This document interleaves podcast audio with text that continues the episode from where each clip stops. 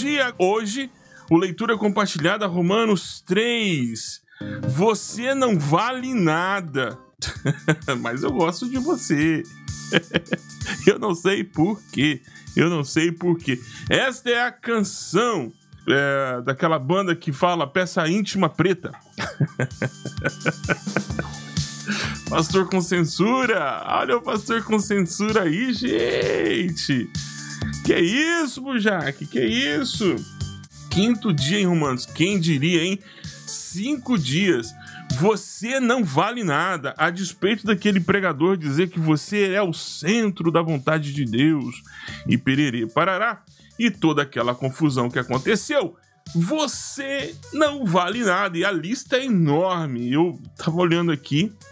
Uau! A descrição do vídeo no YouTube eu deixei lá a descrição para você dar uma olhada. O leitura compartilhada de hoje, Romanos capítulo 3, do verso 9 ao verso 31. Nosso quinto dia de 22 dias no livro de Romanos. Quem aceitou o desafio? Ah, mas Burja, eu não tenho tempo para assistir todos os dias. Fica gravado no IGTV e fica gravado no YouTube. Ah, Burja, mas eu não tenho o link. Como é que eu faço? Acesse o link pelo é só me buscar Burjac no YouTube, vai aparecer lá eu e alguns homônimos, mas eu tô lá. Você vai me ver minha fotinha lá. Louvado seja o Senhor Jesus. Vamos então à leitura compartilhada de hoje. É tenso, aliás. Todo o livro de Romanos é um pouco tenso, né? Vamos ao texto. Romanos, capítulo 3. Romanos 3. Tenso, vamos lá. 3 de 9 a 31. Pois bem, diz o apóstolo Paulo, devemos concluir que nós, judeus, Somos melhores que os outros? Não. Não, não. De maneira alguma. Pois já mostramos que todos, todos, os judeus ou gentios, estão sob o poder do pecado. Como afirmam as Escrituras, ninguém é justo, nenhum sequer. Ninguém é sábio, nem busca Deus. Todos se desviaram, todos se tornaram inúteis. Ninguém faz o bem, nenhum sequer. Paulo citando o Salmo 14, do verso 1 a 3. Sua conversa é repulsiva, como o odor de um túmulo aberto, ou seja, a sua conversa tem cheiro de carniça. Sua língua é cheia de mentiras. Veneno de serpentes goteja de seus lábios. Uma mesclagem do Salmo 5, verso 9, ao, e o Salmo 140, verso 3. Sua boca é cheia de maldição e amargura. Salmo 10, 7. Apressam-se a cometer o homicídio, por onde passam deixam destruição e sofrimento. Não sabem onde encontrar a paz. Salmo 59, de 7 a 8. Isso somos nós. Isso o apóstolo Paulo dizendo a respeito dos judeus e a respeito dos gentios. Não tem o menor temor de Deus. Salmo 36, 1. É evidente que a lei se aplica àqueles a quem ele foi entregue, a quem ela foi entregue, pois seu propósito é evitar desculpas e mostrar que todo mundo é culpado diante de Deus.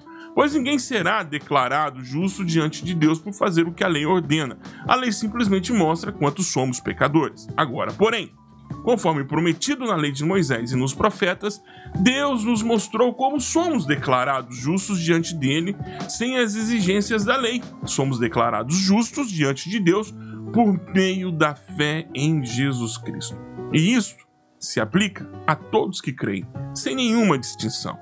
Pois todos pecaram e não alcançaram o padrão da glória de Deus, ou todos pecaram e estão destituídos da glória de Deus, segundo outras versões. Mas ele, em sua graça, nos declara justos por meio de Cristo Jesus, que nos resgatou do castigo por nossos pecados.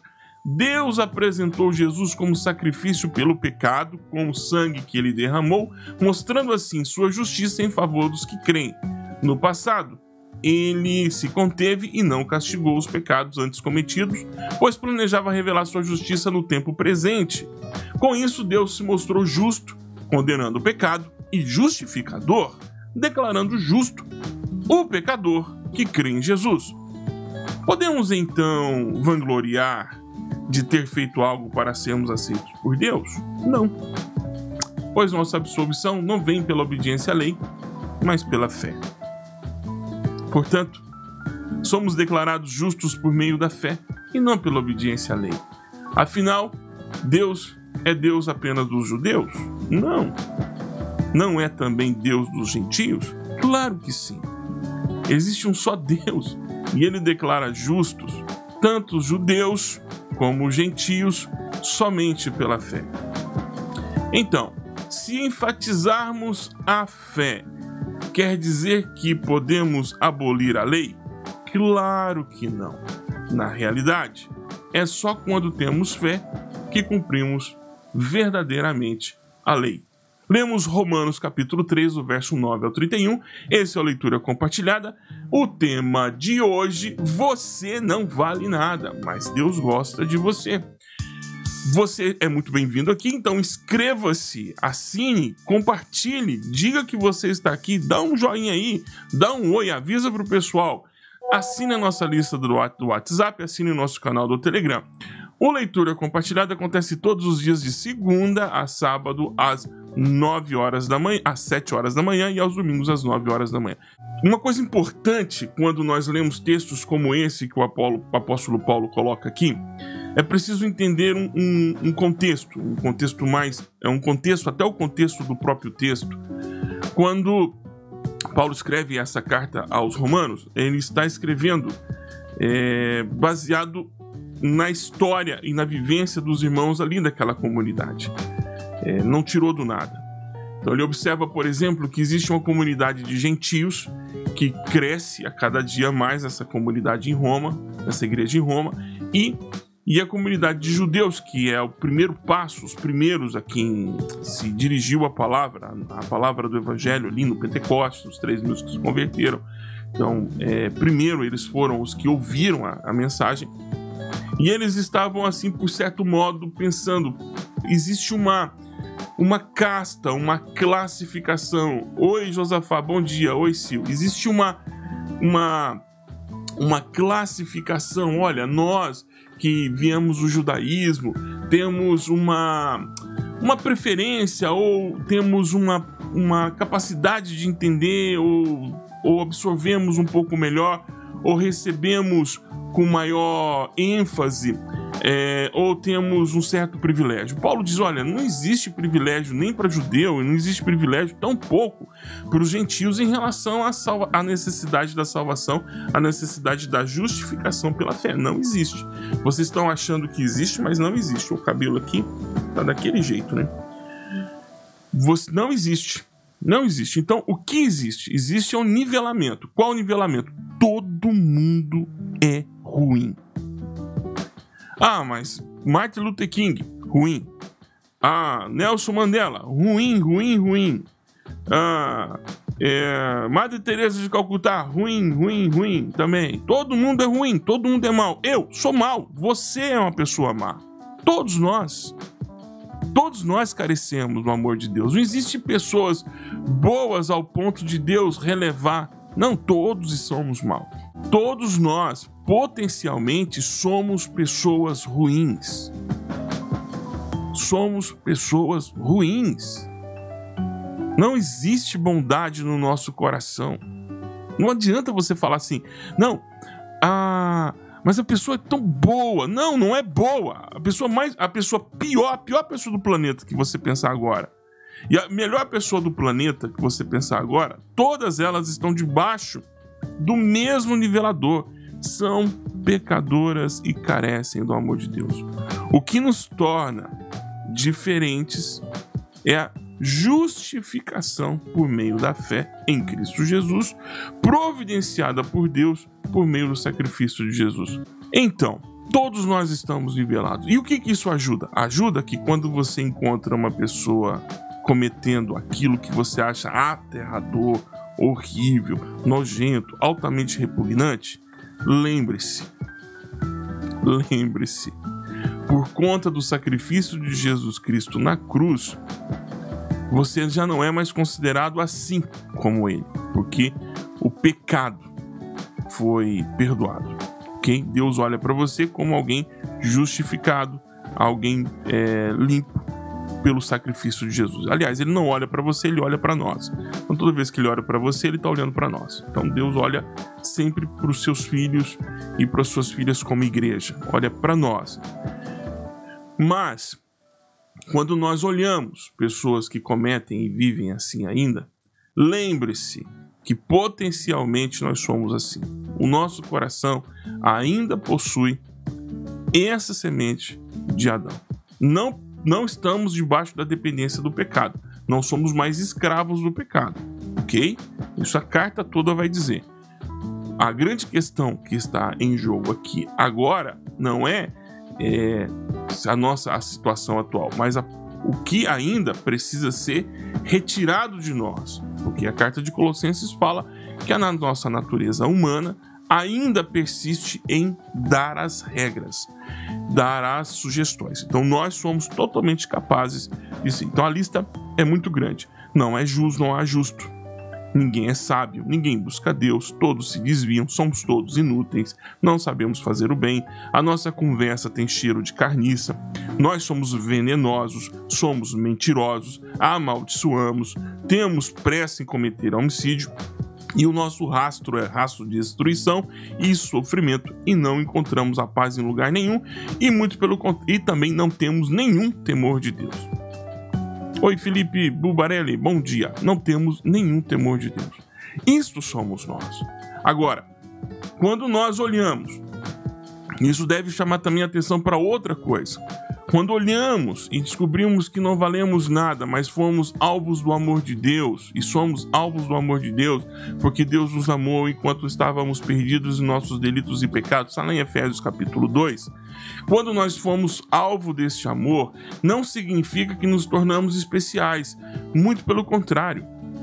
Nós nos tornamos responsáveis e corresponsáveis em anunciar para as pessoas que ainda não foram alcançadas, ou ainda não disseram sim, foram alcançadas pelo amor de Deus, porque o amor de Deus está disponível, mas elas ainda não disseram sim ao Senhor Jesus, ainda não disseram sim para se tornarem purificados, nós temos que ter compaixão, não ódio, não é raiva, temos que ter compaixão.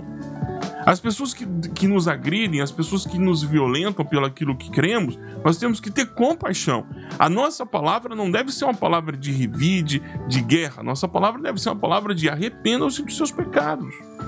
Vocês estão perdidos, vocês estão, vocês estão deixando rastro de destruição. Qual é a novidade em ouvir de grupos que atacam os evangélicos por posicionamento A, B ou C? Qual é a novidade de ser atacado? Qual a novidade? Não há novidade. Por quê? Porque estão perdidos, são não têm sabedoria, não têm temor de Deus. Essas pessoas estão perdidas como nós estávamos perdidos anteriormente. Elas ainda andam segundo os ditames do príncipe do presente século. Elas ainda são escravas do pecado. Elas ainda são dependentes do pecado. Qual é a nossa palavra? A nossa palavra é arrependam-se. Agora, não adianta querer transformar essas pessoas sem que elas primeiro passem pelo arrependimento. Não é uma transformação por parte da mente, é uma transformação por parte do, do, daquilo que o coração. Não é a mente e coração na Bíblia é a mesma coisa, não é uma, uma decisão em que a pessoa vai mudar o seu posicionamento ou seu ponto de vista. Não é mudança de ponto de vista, nós estamos falando de regeneração. A pessoa precisa nascer de novo. Então, a nossa batalha não é contra pessoas, a nossa batalha é contra o inimigo que está por detrás delas, repreendendo em nome de Jesus. Agora, as pessoas que são usadas na estrutura de Satanás são alvo da nossa mensagem de arrependimento ou das boas novas do Evangelho. Isso que Paulo está dizendo aqui é que nós éramos assim, mas por conta da justificação por meio da fé em Cristo Jesus, nós regeneramos e a nossa nova criatura já não é mais assim. Ela não é assim. Então, a nossa guerra não é para mostrar para as pessoas que elas são pecadoras só porque elas são pecadoras e estão nos ofendendo ou ameaçá-las com o enxofre do inferno. A nossa mensagem agora é: por favor, arrependam-se. Esta é a sua situação. Então, nós não devemos agredir pessoas nos seus posicionamentos tentando convencê-las a terem o nosso posicionamento. Elas precisam entender a verdade do Evangelho, e essa é a verdade. Somos todos pecadores. E carecemos do amor de Deus. E carecemos do amor de Deus. A nossa batalha, a nossa batalha é o anúncio do Evangelho. Quando as pessoas nos agridem, que devemos dizer para elas: olha, as boas novas de salvação estão disponíveis para você também. Você ainda não entendeu. Tem uma cena, já disse isso aqui tantas vezes, do livro, do filme O Centurião. Eu não sei se esse é o título que tem em português também.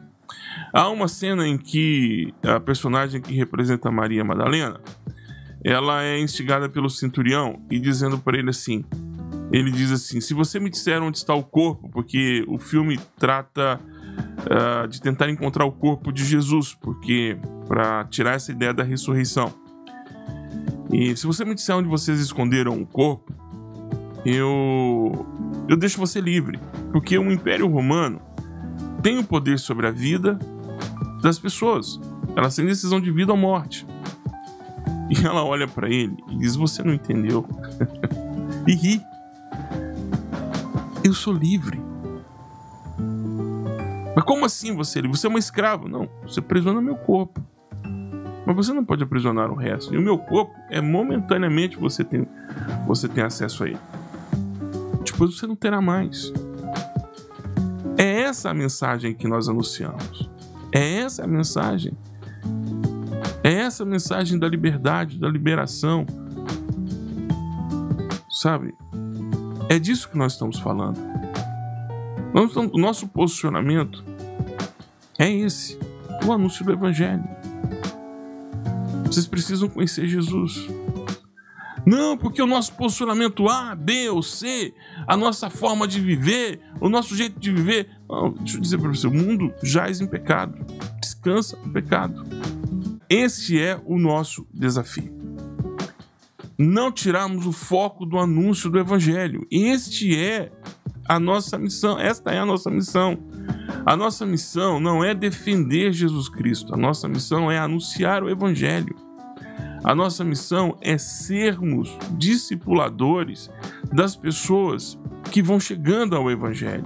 Sermos os irmãos mais velhos dessas pessoas, ensinando tudo aquilo que Cristo já nos ensinou e continuando sendo discípulos e aprendendo tudo quanto Jesus já nos ensinou. Não, é, não, não devemos entrar numa guerra comunicacional. Nós entramos numa batalha desnecessária. Estamos lutando, tentando manter o argumento do Evangelho ou a defesa do Evangelho do jeito errado. Nós defendemos o Evangelho anunciando o Evangelho. Por quê? Porque as pessoas se tornam indesculpáveis. Ele diz: olha o que Paulo diz.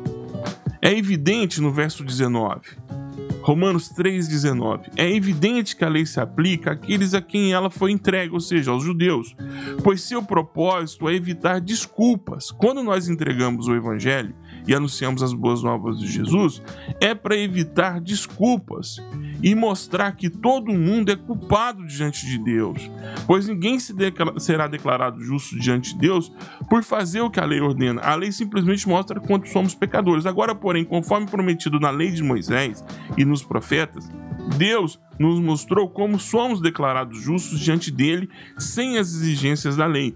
Como é isso? Somos declarados justos diante de Deus por meio da fé em Jesus Cristo.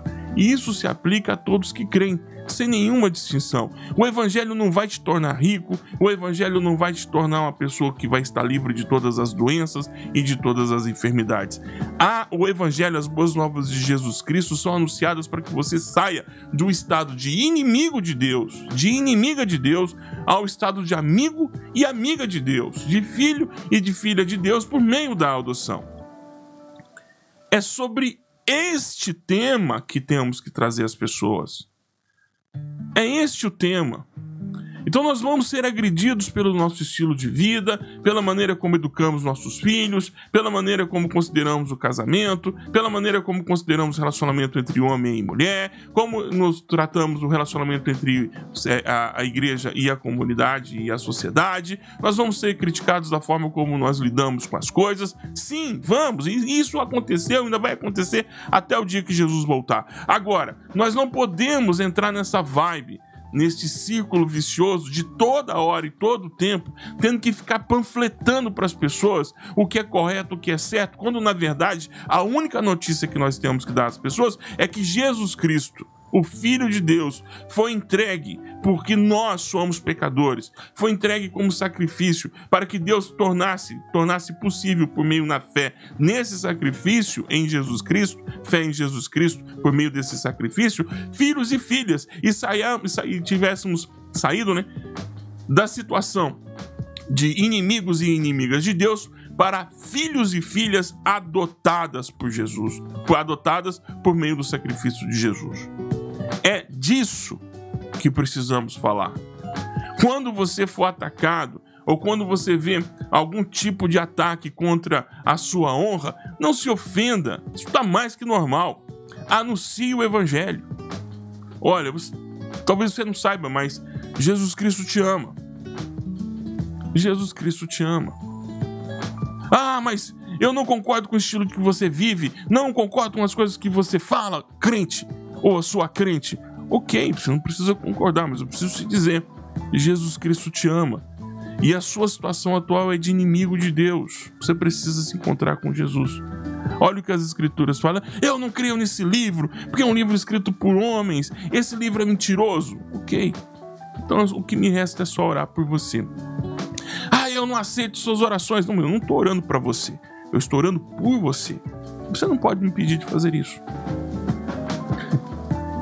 Nós só entramos em batalhas, em batalhas inúteis e desnecessárias. Quero lembrar você, nós estamos numa guerra comunicacional. É isso. Redes sociais como essas que estou utilizando agora são ferramentas de comunicação que atendem um propósito, que atendem interesses. Quais são? Eu não sei. De quem são? Também não sei. O que eu sei, o que eu sei é que nós somos muitas vezes a batatinha da coxinha.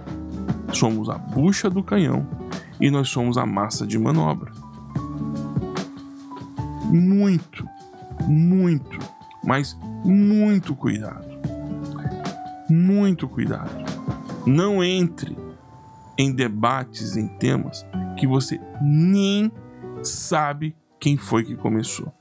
Ah, tem tem ideologia X, ideologia Y. Ah, meus irmãos, desde que o mundo é mundo, desde que o mundo é mundo, desde que a raça humana saiu do jardim, nós estamos em disputa constante pela sobrevivência e nem que a sobrevivência signifique acabar com a vida do outro. São impérios engolindo impérios.